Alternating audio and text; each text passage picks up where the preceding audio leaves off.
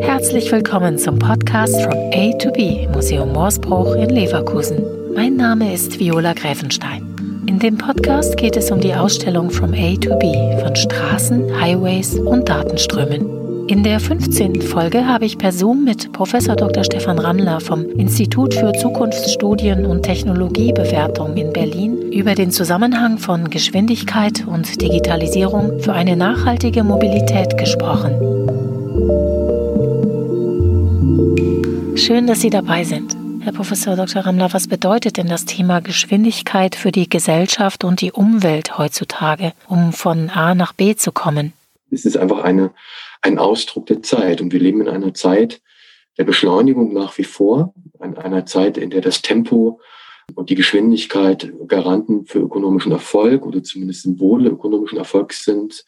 Wenn wir uns die Finanzkapitalmärkte anschauen und wissen, dass Bruchteile von Sekunden die gar nicht mehr von Menschen sozusagen verstanden und ähm, bedient werden können, sondern nur noch Computer auf diese Sekundenbruchteile reagieren können, dann wissen wir, dass Geschwindigkeit in einer kapitalistischen, marktwirtschaftlichen Ökonomie dieser Art, wie wir sie heute haben, eine große Rolle spielt. Das bricht sich runter auch auf Mobilität, auf Geschäftsreiseverkehre, insgesamt auf einen, einen, einen kulturellen Mindset, der da sagt, es ist gut, so schnell wie möglich von A nach B zu kommen, und das, was der Weg ist von A nach B, das wird im Grunde kaum noch ähm, zur Kenntnis genommen. Das ist aber, wie gesagt, äh, ein, eine kulturelle Beobachtung und weniger eine persönliche Meinungsäußerung. Und jetzt sehen wir natürlich, dass jetzt ist, jetzt geht es im Bereich der persönlichen und, und normativen Bewertung des Ganzen, dass, wie das so oft ist, in Replik auf Entwicklungen es Gegenbewegungen gibt, es gibt die Debatte über den Mobility Peak oder den Beschleunigungspeak, über generell über die Frage, ähm, ob, ob wir nicht gesellschaftlich und kulturell einen Grad der Beschleunigung erreicht haben, der uns als Menschen und unseren sozialen und gesellschaftlichen und ökonomischen Systemen eben nicht mehr gut geht. Das ist die Reflexivität der Beschleunigungskultur. Wir beginnen eine Debatte darüber zu führen, dass Entschleunigung ähm, eine Rolle spielen können. Und das ist der entscheidende Punkt. Es gibt tatsächlich ein einen wissenschaftlichen Fakt, den man anführen kann. Man kann sagen, ähm, Hochgeschwindigkeiten sind einfach mit sehr viel Energieverbrauch verbunden. Ja, und mittlere Geschwindigkeiten oder langsamere Geschwindigkeiten ist so, so eine schlichte wie folgenreiche Aussage. Es sind eben im Energieverbrauch weniger aufwendig, sind effizienter. Ähm, das sehen wir allein schon im Bereich der Automobilität. Ein Geschwindigkeitsanstieg von vom Tempo 100 auf das Tempo 180 ist mit exponentiellen Energieverbrauchssteigerungen verbunden. Das heißt, wir sind gut beraten, Durchschnittsgeschwindigkeiten von 100 bis 130 als Systemgeschwindigkeit auf unseren Straßen und Autobahnen zu betreiben. Damit wären wir schon einen Riesenschritt weiter in Sachen Klimaneutralität ähm, und, und ähm, Sicherheit übrigens auch im Bereich der automobilen fossilen Mobilität. Wie schnell müssen wir denn von A nach B heute überhaupt kommen in unserer Welt? Die Frage, wie schnell sollten wir oder müssen wir von A nach B kommen, ist kulturell variabel. In anderen Teilen der Welt wird das anders diskutiert. In den USA sehen Sie zum Beispiel, dass der Automobilverkehr sehr viel gemächlicher stattfindet. Man ist sehr viel gelassener unterwegs ähm, als in Deutschland und in Europa. Ähm, also sogar in, der, in, den, in den Gegenwartsgesellschaften dieser Erde gibt es kulturelle Unterschiede. Generell kann man sagen, dass für marktwirtschaftlich kapitalistische Ökonomien die Hochgeschwindigkeit ein erstrebenswertes Ziel ist. Und das muss man eben jetzt anfangen zu hinterfragen. Welche Rolle spielt bei der Geschwindigkeit die Kategorie der Erreichbarkeit für Stadt und Land? Ah, es gibt eine weitere Antwort darauf, die ja. ist ganz schlicht. Ähm, die unterscheidet nämlich zwischen Verkehr und Mobilität. Verkehr ist der Weg von A nach B und Mobilität ist die Erreichbarkeit der Orte eben im, im, im Ort B, wo ich hin will, um entweder Bildung zu erlangen oder zu arbeiten oder Dinge einzukaufen. Und wenn ich eine Welt baue, in der der Weg von A nach B relativ kurz ist ähm, und die Erreichbarkeit damit sehr hoch, ich also mit einem Fahrrad in einer dichten Innenstadtlage in einer Stunde fünf Wege machen kann, während ich auf dem Land ähm, mit einem Auto vielleicht in einer Stunde einen Weg machen kann, dann zeigt sich, dass nicht die Geschwindigkeit die maßgebliche Kategorie ist, sondern die Frage der Erreichbarkeit.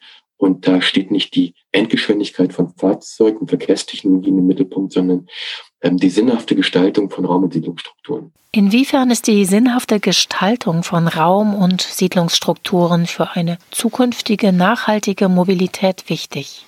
Naja, Nachhaltigkeit müssen wir kurz definieren. Nachhaltigkeit ist ja seit 1992, seit der ersten Klimakonferenz ein Begriff, der eine große Rolle gespielt hat in der umweltpolitischen Debatte. Nachhaltigkeit ist definiert als der Dreiklang von ökonomischer, ökologischer und sozialer Nachhaltigkeit. Es geht um die Frage, wie wir die Lebensbedingungen jetzt lebender Generationen, aber vor allen Dingen der zukünftigen Generationen erhalten und vielleicht sogar noch verbessern können im Sinne ökologischer Nachhaltigkeit, in Sachen Ressourcenzugänglichkeit, in Sachen Sicherheit, in Sachen Klimaneutralität, äh, Einschränkung des Klimawandels. Es geht um die Frage Zukunftssicherheit und, und zivilisatorische Rahmenbedingungen zu erhalten für die Zukunft der Generation, die nach uns kommen, ohne die Lebensbedingungen derjenigen, die heute leben, allzu sehr einzuschränken. Also es geht um Generationengerechtigkeit, es geht um globale Gerechtigkeit, es geht um Verteilungsgerechtigkeit, es geht um ökonomische Effizienz und gleichzeitig ökologische Klugheit. Das drei zusammen, wenn wir das übertragen auf die Frage der Mobilität, dann geht es um die nachhaltige Mobilität, dann geht es darum, Mobilitätssysteme zu gestalten, die ökonomisch erfolgreich sind, ökologisch tragfähig und sozial gerecht. Und jetzt kommt noch eine vierte Kategorie dazu, die mir sehr wichtig ist. Ähm, Sie wissen, dass ich das Institut für Zukunftsstudien Technologie ähm, Bewertung als wissenschaftlicher Direktor mitleite. Und da stehen natürlich die Fragen der der Resilienz, der, der Stressszenarien, großsystemischer Infrastrukturen, überhaupt moderner Gesellschaften im Mittelpunkt, erst recht, seitdem wir die Pandemie-Erfahrungen haben. Und wir sehen eben, dass moderne Verkehrssysteme hochdifferenzierte, funktional ähm, äh, arbeitsteilige Verkehrssysteme eben überhaupt nicht widerstandsfähig sind gegen solche systemischen Großrisiken, wie eine Pandemie sie zum Beispiel darstellt. Das heißt, die Frage der Nachhaltigkeit sollte um einen vierten Begriff ergänzt werden, nämlich die Resilienz. Und der doch da heißt, dass wir diese vier Kategorien als Zielkategorien für die Gestaltung einer nachhaltigen, global gerechten und zukunftsfähigen Mobilität definieren. Das ist mein Begriff von nachhaltiger Mobilität.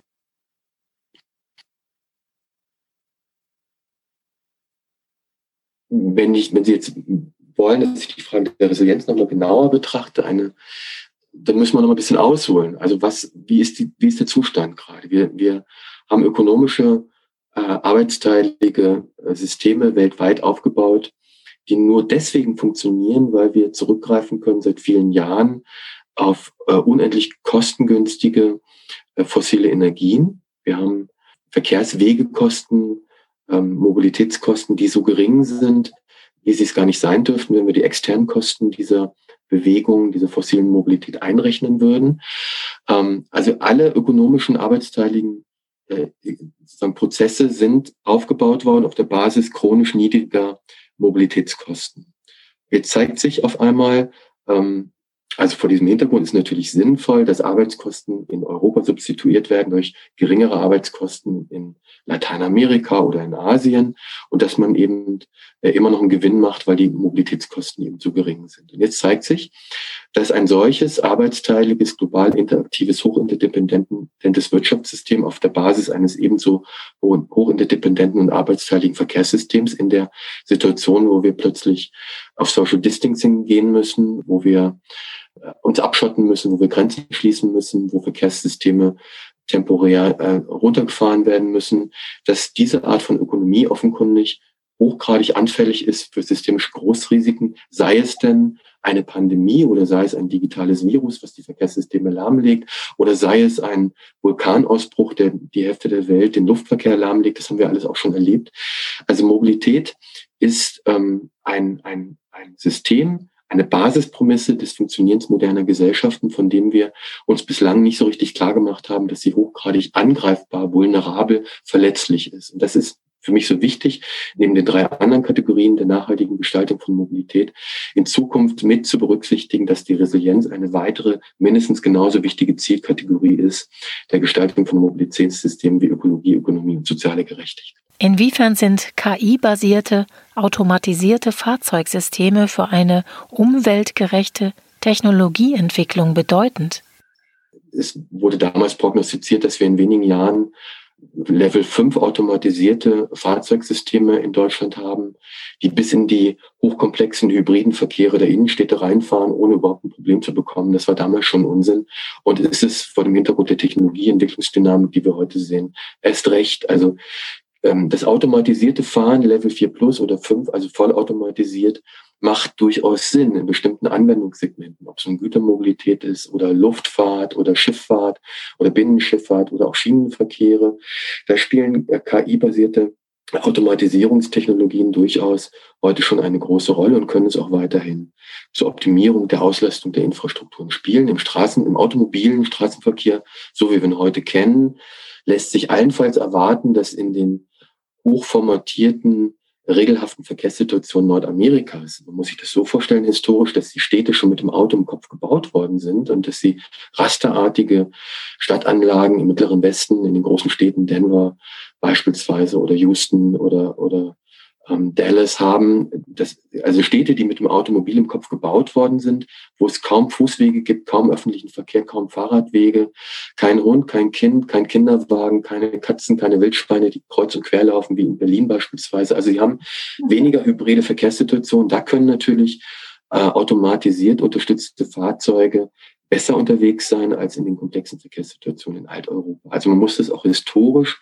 und auch regional differenzieren, wo automatisierte Fahrzeugsysteme zur Anwendung kommen können. Es ist eine gute Idee, auf Autobahnen und Bundesfernstraßen Level 4 Automatisierung im Sinne der Verkehrssicherheit voranzubringen. Aber ähm, ich glaube nicht und ich halte auch nicht viel davon, massiv ähm, Infrastrukturmittel in die Automatisierung individueller Mobilität zu investieren, wenn wir das Geld an anderer Stelle ökologisch sinnvoller viel besser anwenden können.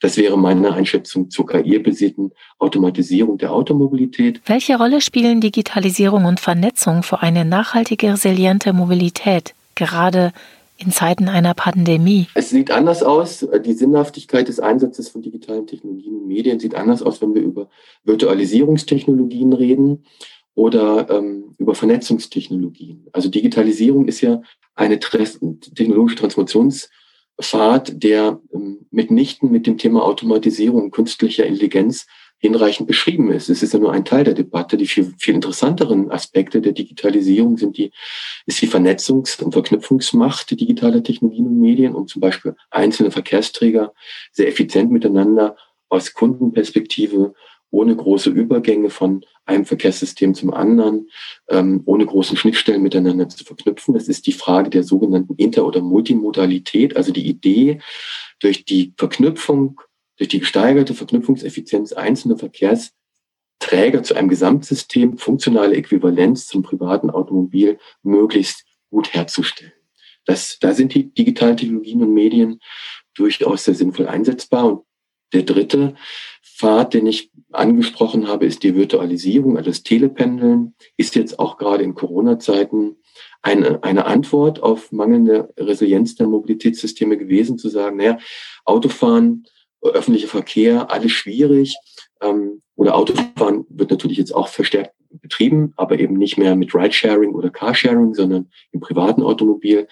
Man sagt, alles sehr schwierig, wir gehen jetzt in Richtung Homeoffice, die Leute arbeiten zu Hause, und da muss man sagen, hat Corona einen großen Innovationsimpuls gebracht.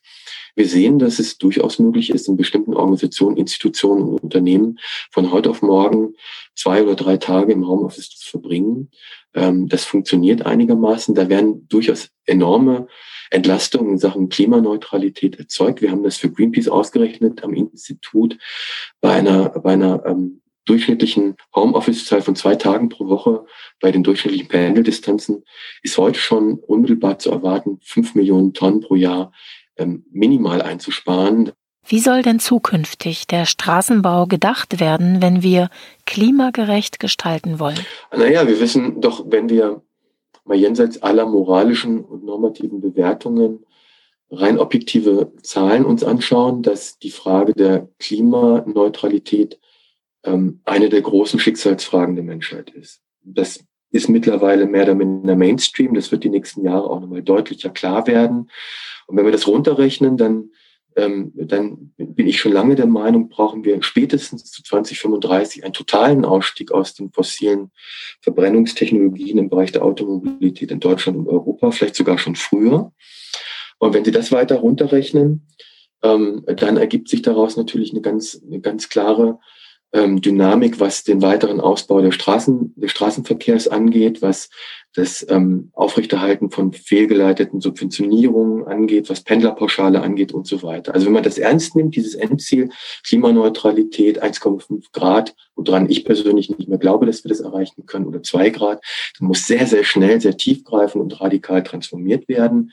Und dann ist jede Form von weiteren Infrastrukturausbau eigentlich sich selbst erklärend äh, total verboten. Das macht gar keinen Sinn, weil wo wir Straßen bauen, wird Verkehr entstehen, automobiler Verkehr entstehen. Es wäre sinnvoll, eben diese investiven Mittel allenfalls zur Erhaltung von Infrastrukturen aufzuwenden und dann in alternative Infrastrukturen zu investieren, investieren, ähm, weil sonst kommen wir aus der Sackgasse nicht raus. Über den Güterverkehr haben wir auch noch gar nicht gesprochen. Das ist ja einer der zentralen Wachstumssegmente, auch gerade in, in Zeiten von Corona. Lieferverkehre auch im urbanen und mittleren Distanzbereich spielen eine große Rolle. Ähm, und wir haben überhaupt nicht die Kapazitäten bei der Bahn äh, oder bei anderen Verkehrsträgern von heute auf morgen, wenn wir das denn müssten, signifikant äh, Transportvolumina vom Lkw auf die Schiene oder auf, den Binnen, auf die Binnenschiffe zu verlagern. Das ist einfach ganz klar. Das heißt, wir müssen jetzt im Sinne einer klug angelegten Transformationspolitik die Infrastrukturen und die Investitionen in andere Infrastrukturen massiv vorantreiben, damit wir eben auch die Angebotsalternativen haben, auf die wir zurückgreifen, wenn wir sagen, wir verbieten das Automobil oder wir verbieten in einem signifikanten Maße fossilen Lkw-Verkehr oder versuchen es zu verlagern. Ähm, also irgendwann muss man die Entscheidung treffen, als Politik konsequent zu reagieren. Und da ist ganz klar meine Aussage, der weitere Ausbau von Autobahnen und Bundesfernstraßen, äh, äh, von automobilen Infrastrukturen verbietet sich eigentlich vor dem Hintergrund der Herausforderungen, die, die der Klimawandel auf, äh, an uns ranträgt.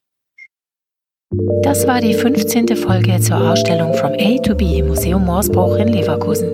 Wenn Sie noch mehr erfahren möchten, dann abonnieren Sie am besten unseren Podcast, damit Sie nichts verpassen. Jeden Sonntag gibt es neue Folgen zur Ausstellung. Wenn es Ihnen gefallen hat, freuen wir uns auch über eine Bewertung auf den Podcast-Plattformen. In der nächsten Folge geht es um die Arbeiten von Clément Waller. Der Fotokünstler zeigt uns, wie Maschinen Landschaften und Straßensysteme von oben sehen.